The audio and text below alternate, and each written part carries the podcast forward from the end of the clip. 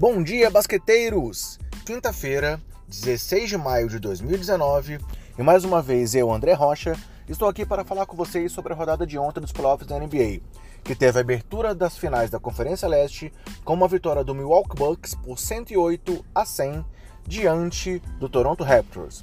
Mas antes de falar do jogo em si, galera, apenas aqueles recados gerais. Nosso podcast está disponível nos principais agregadores e no Spotify.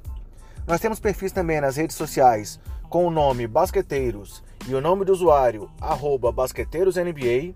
E temos também nossa lista de distribuição no WhatsApp. Então, se você quiser receber nosso conteúdo no seu celular assim que ele for publicado, mande pra gente uma mensagem pro número que eu vou falar na sequência, que a gente vai te adicionar na nossa lista. E o número é mais 5565 99231 4727. Repetindo, mais 5565 99231 4727. Vamos falar do jogo agora então, galera?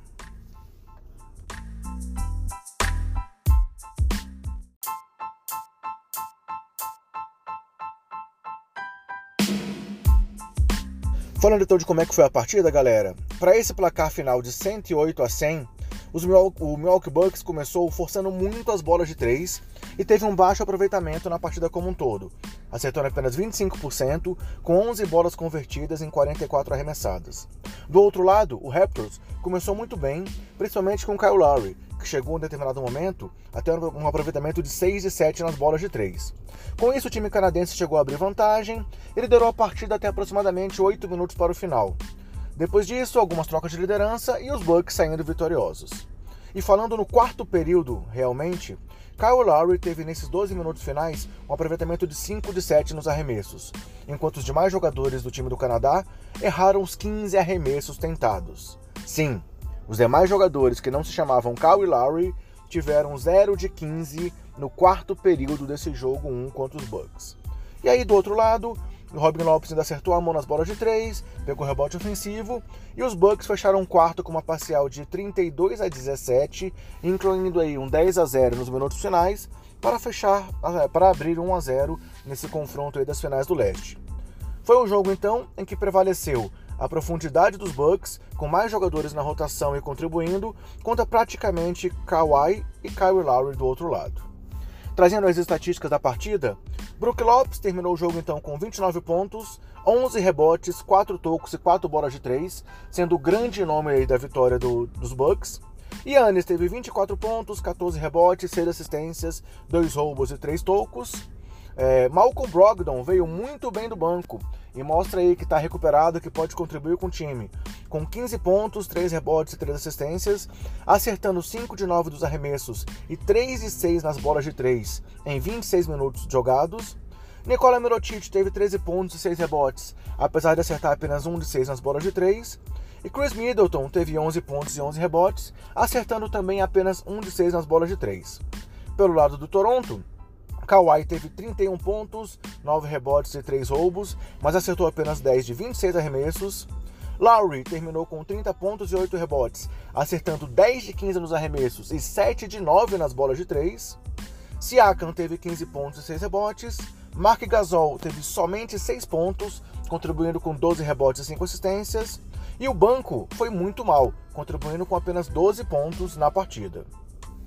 Falando agora de alguns recordes e destaques do jogo, o Lowry, é, mais uma vez vamos destacar, né? O Lowry teve 5 de 7 é, no quarto período e os demais erraram os 15 arremessos tentados, que foi a única vez é, nas últimas 10 temporadas em que apenas um jogador fez terças nos, no quarto quarto de um jogo de playoffs. A outra vez tinha sido Chicago, é, é Taj Gibson pelo Chicago Bulls no jogo 2 das finais de 2011. É, e o Brook Lopes entrou aí numa lista seleta de jogadores com pelo menos 20 pontos, 10 rebotes, 4 tocos e 4 bolas de 3 num jogo de playoffs. Ele é apenas o quarto jogador a conseguir essa marca, ao lado de Dirk Nowitzki, Kobe Bryant e Kevin Durant. Falando agora de Brooks e Giannis Antetokounmpo, a dupla se tornou a primeira é, a ter pelo menos 20 pontos, 10 rebotes e 3 tocos cada um desde 1986, quando Hakim Olajuwon e Ralph Sampson conseguiram isso aí num jogo do Houston Rockets. É, e falando mais um pouco do Brook Lopes, Cara, o pivô teve apenas 27 pontos nos cinco jogos combinados diante do Boston Celtics. E agora, só ontem, teve 29 pontos numa partida. Considerando ainda que ele saiu zerado no jogo 5, essa é a terceira maior pontuação da história de um jogador em uma partida após sair zerado no jogo anterior.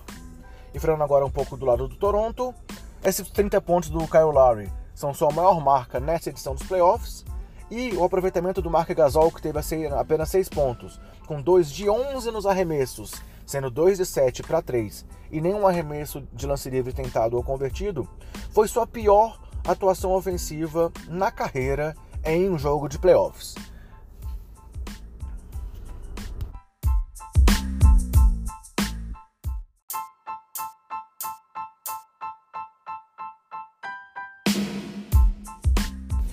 E antes de falar então da sequência dos playoffs, vale citar duas declarações nas entrevistas pós-jogo que resumem a partida.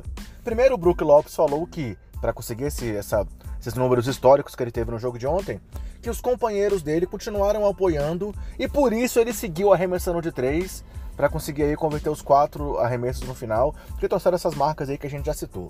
Por sua vez, o Lowry disse que o time dos Bucks fizeram boas jogadas no quarto período e na sequência soltou um que é uma pip, perder uma partida como essa.